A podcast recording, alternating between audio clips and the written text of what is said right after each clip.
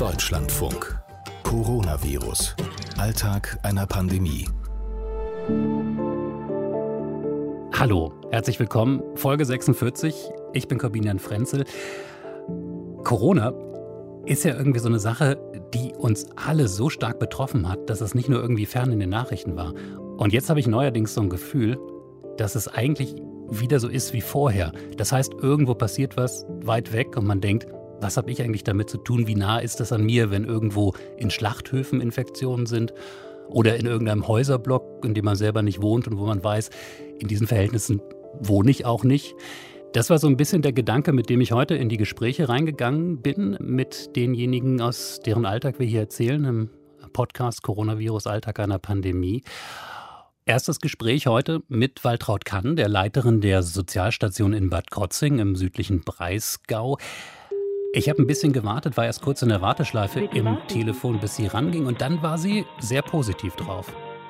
Ja, wir haben jetzt seit letzten Freitag wieder Leben im Haus.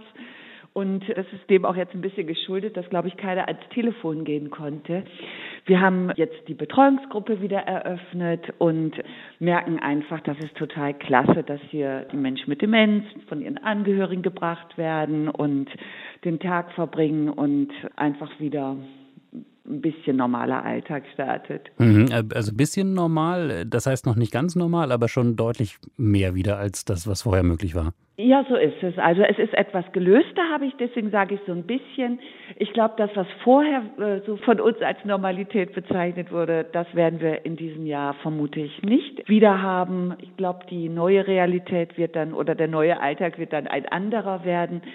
Was ich eher so mit Alltag auch verbinde, ist, dass es etwas lockerer ist, dass es fröhlicher wird, dass wir quasi die Dinge, die uns auch wichtig sind, die wir als notwendig erachten, dass wir da einfach wieder loslegen können. Mhm. Wir hatten jetzt gestern äh, in der Taskforce vom Sozialministerium auch miteinander vereinbart, dass so für Baden-Württemberg die Lockerungen weitergehen sprechen jetzt soweit Tagespflege und Betreuungsgruppen vom geschützten Regelbetrieb.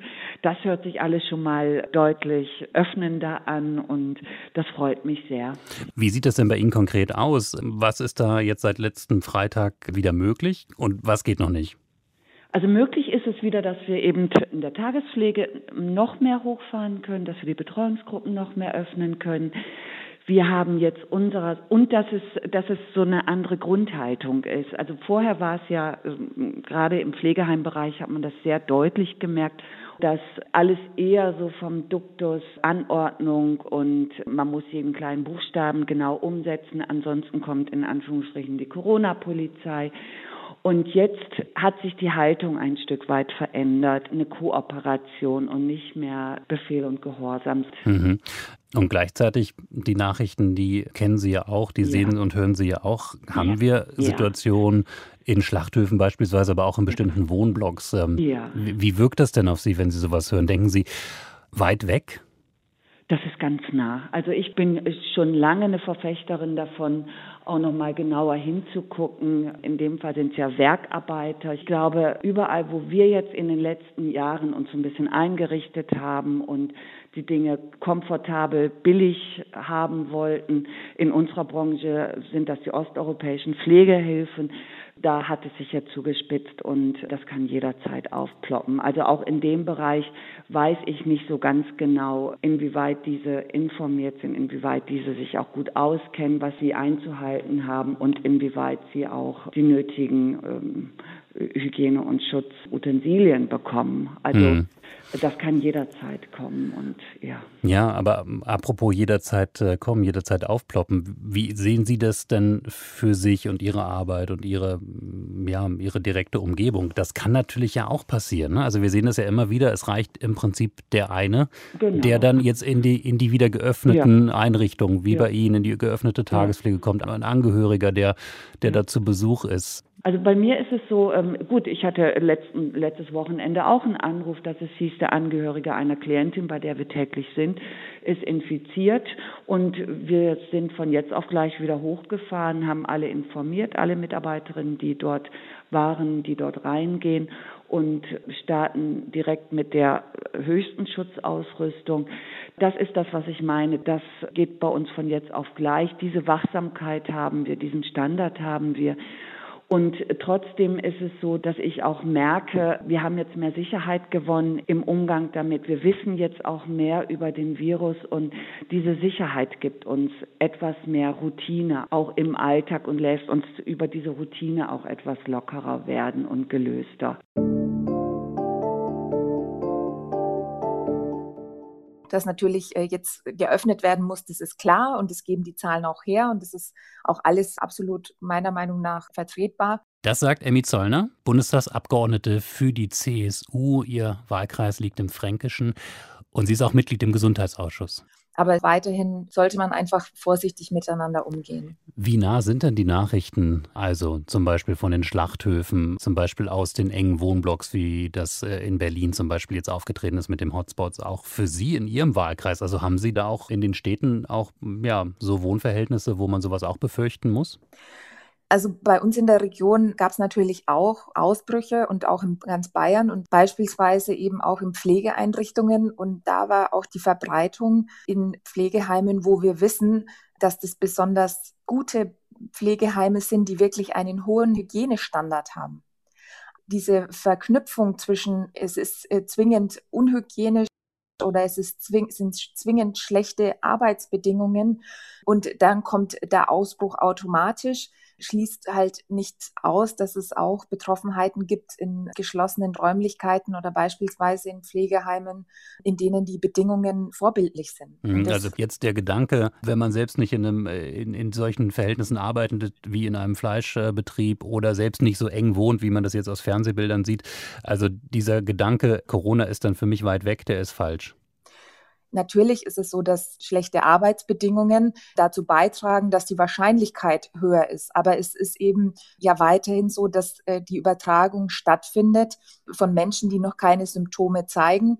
Bei mir hat, hat mir das im Herz wehgetan, als dann eben bei uns in der Region ein Pflegeheim betroffen war, wo ich selber gearbeitet habe als Praktikantin, wo ich selber weiß, weil ich das miterlebt habe, dass dort die hygienischen Bedingungen sehr, sehr gut waren und das eine der vorbildlichsten Einrichtungen bei uns auch in der Region waren. Und trotzdem war es eben so, dass es nicht verhindert werden konnte, dass da eben ein, ein Virus nach innen getragen wurde.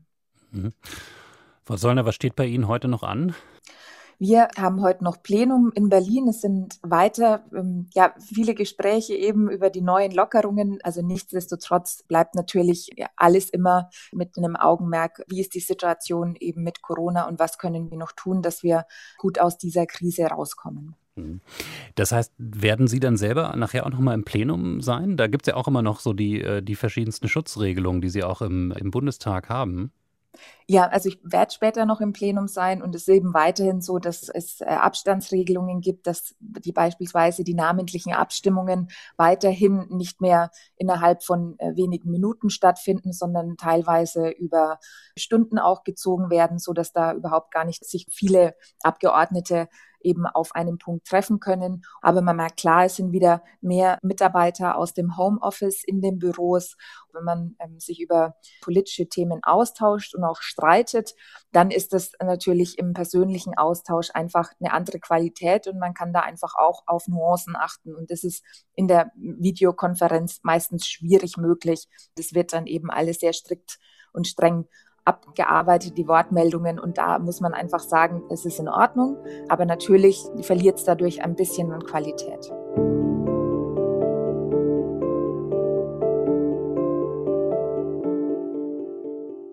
So sieht er gerade aus, der besondere Alltag in Corona-Zeiten für Bundestagsabgeordnete. Der Alltag von Markus Jogast, ähm, der war dann Thema bei meinem nächsten Anruf heute. Anruf in der Nähe von Offenburg. Ähm, Markus Jogast ist Leiter von zwei Pflegeheimen, gelernter Krankenpfleger. Und ich wollte auch erstmal von ihm wissen, wie ist die Situation bei Ihnen in den Einrichtungen? Bei uns ist es entspannt.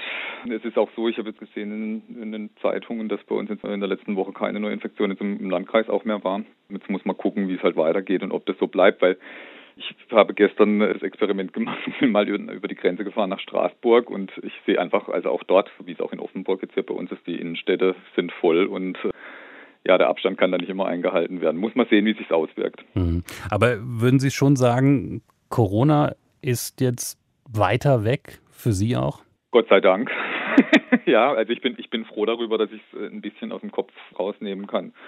Aber äh, es ist natürlich so, wir müssen trotzdem vorsichtig sein und wir haben ja auch noch unsere Hygienemaßnahmen, die wir einhalten müssen und so. Aber ich, ich sage mal, das kann morgen anders sein. Wir können es ja nicht richtig abschätzen und wir sehen ja auch immer wieder in diesen punktuellen Ausbrüchen, die es in der Bundesrepublik gibt, dass das Thema halt nicht erledigt ist und man muss ja auch dazu sagen, es gab vor Corona ja schon massive Probleme im Pflegebereich und die sind ja deswegen nicht weg. Also, ja. Ich ja. musste auch gerade an diese punktuellen Ausbrüche, die Sie angesprochen haben, denken. Also wir haben die Situation in den Schlachthöfen jetzt einmal genau. mehr. Wir haben ähm, enge Wohnblocks und genau. dann ähm, da Communities, wo sich, wo man gar nicht genau weiß, wie sich das so schnell verbreiten konnte, aber wo mhm. man es feststellt. Ne? Mhm. Wenn Sie diese Nachrichten hören, haben Sie dann auch manchmal so direkt die Schablone vor Augen, was könnten wir eigentlich tun, damit sowas nicht passiert? Oder auch, nee, das kann bei uns gar nicht passieren? Nee, also weder das eine noch das andere, weil ich glaube, das ist einfach nicht zu vermeiden. Ja, also viele Dinge passieren ja auch, sage ich mal, im Kreis, wo es privat ist. Ich meine, das in Schlachthöfen ist natürlich ein Thema, was mit Arbeitsbedingungen zu tun hat, die vorher auch schon unterirdisch waren und die jetzt durch Corona äh, sozusagen offenbar werden, wie die Unterbringung von diesen Menschen ist und wie da mit Hygiene umgegangen wird. Ich meine, es gab genug Lebensmittelskandale, da muss man jetzt nichts zu sagen. Aber ich glaube, wir werden auch nicht schaffen, in jeden Bereich rein zu kontrollieren, um das zu verhindern. Das bedeutet also, man muss einfach immer wieder, glaube ich, im Hinterkopf damit rechnen, dass es halt zu einem Ausbruch kommen kann. Ich, also ich, ich, kann mir auch nicht vorstellen, welche Maßnahmen man da ergreifen möchte. Ich sehe es natürlich ein bisschen kritisch, dass man jetzt doch, sag ich mal, jetzt so Freizeitparks und so öffnet, wo ich denke, naja, ich weiß nicht, ob das unbedingt jetzt sein musste. Aber diese Ausbrüche sind ja nie in diesem Umfeld geschehen, sondern sie sind entweder bei religiösen Veranstaltungen passiert, wo man offensichtlich die Regeln missachtet hat, oder sie sind eben in Schlachthöfen oder in familiären Großfeiern, die da irgendwie äh, gemacht werden.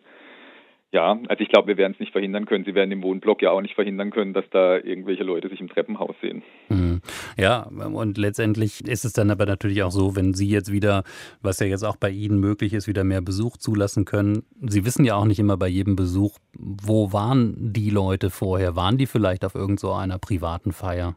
Das ist das Problem, was wir halt haben, ne? wo wir wirklich sagen müssen, im Prinzip leben wir da immer noch ein Stück weit mit einem Risiko, was auftreten kann. Deswegen sind wir auch noch immer sehr vorsichtig hier. Wie gesagt, ich kann es auch nicht einschätzen. Wir haben jetzt Juni. Wir wissen nicht, was passiert, wenn es jetzt im September kühler wird oder im Oktober und die Leute sind wieder mehr in geschlossenen Räumen. Es ist letztlich einfach nicht, nicht ausschließbar. Es ist, äh, ich sage immer, das Leben ist immer lebensgefährlich. Ja, wir können jetzt an dieser Stelle, sind wir einfach an einem Punkt, wo wir wahrscheinlich nicht mehr viel über Kontrolle erreichen können. Haben Sie denn im Prinzip direkt vor Augen, was Sie im Fall der Fälle tun müssen? Also so diesen ja. Notfallplan? Ja, ja, ja, ja. Also das haben wir äh, schon Mitte März gehabt. Ne? Also wir haben Mitte März schon für uns einen Plan aufgestellt gehabt. Wir haben sofort eine Isolierstation geschaffen, haben das Material rangeschaffen, also Sauerstoffgeräte und so weiter, was wir für diesen Bereich gebraucht haben und haben auch in der Personalplanung sofort einen Notfallplan gemacht. Was ist, wenn es losgeht? Wer, wer geht auf die Isolierstation? Wie kriegen wir das hin? Ich meine, wir hätten, hätten ja auch da schon von einem Ausbruch betroffen sein können und dann hätte das von jetzt auf nachher, dann kann man nicht mehr lange überlegen, sondern dann muss man den Plan in der Tasche haben. Ja, wie geht's jetzt los? Markus Jogest, Krankenpfleger, Leiter von zwei Pflegeheimen in Süddeutschland, aber auch der Mitbegründer des Vereins Pflege in Bewegung, ein Verein, der sich dafür einsetzt, dass die Pflegebedingungen sich in Deutschland verbessern. Da gibt es ja zumindest sowas wie einen Tropfen auf den heißen Stein, den sogenannten Pflegebonus, den es jetzt geben soll. Der war heute auch Thema, als ich mit Waltraud Kannen gesprochen habe, Leiterin der Sozialstation in Bad Krotzing. Und da habe ich gemerkt, so gut es klingt, es ist auf jeden Fall erstmal richtig viel Arbeit. Wir haben jetzt innerhalb von einer Woche die Anweisung bekommen, wie wir den Pflegebonus auszahlen müssen. Und das ist eine Wissenschaft für sich. Ich werde jetzt 18 E-Mails, äh, glaube ich, 15 Seiten durcharbeiten. Die Meldung muss heute noch raus. Ansonsten haben wir keine Möglichkeiten, die Erstattung über die gesetzlichen Krankenversicherungen zu bekommen. Und das ist ein, das ist ein Werk mit sieben Siegeln. Also das ist, das ist ein Bürokratiemonster, was uns dazu gemutet wird. Und das steht bei mir auf der Tagesordnung heute. Tja, dann hoffe ich mal, dass das alles gelungen ist im Laufe dieses Tages bei Waltraud Kann. Auf meiner Tagesordnung steht jetzt nur noch Danke zu sagen für Ihr Interesse heute. Das war Folge 46. Coronavirus, Alltag einer Pandemie. Kriegen Sie überall da, wo Sie Podcasts kriegen. Natürlich am besten in unserer App, der DLF Audiothek. Ich bin Corbinian Frenzel. Tschüss.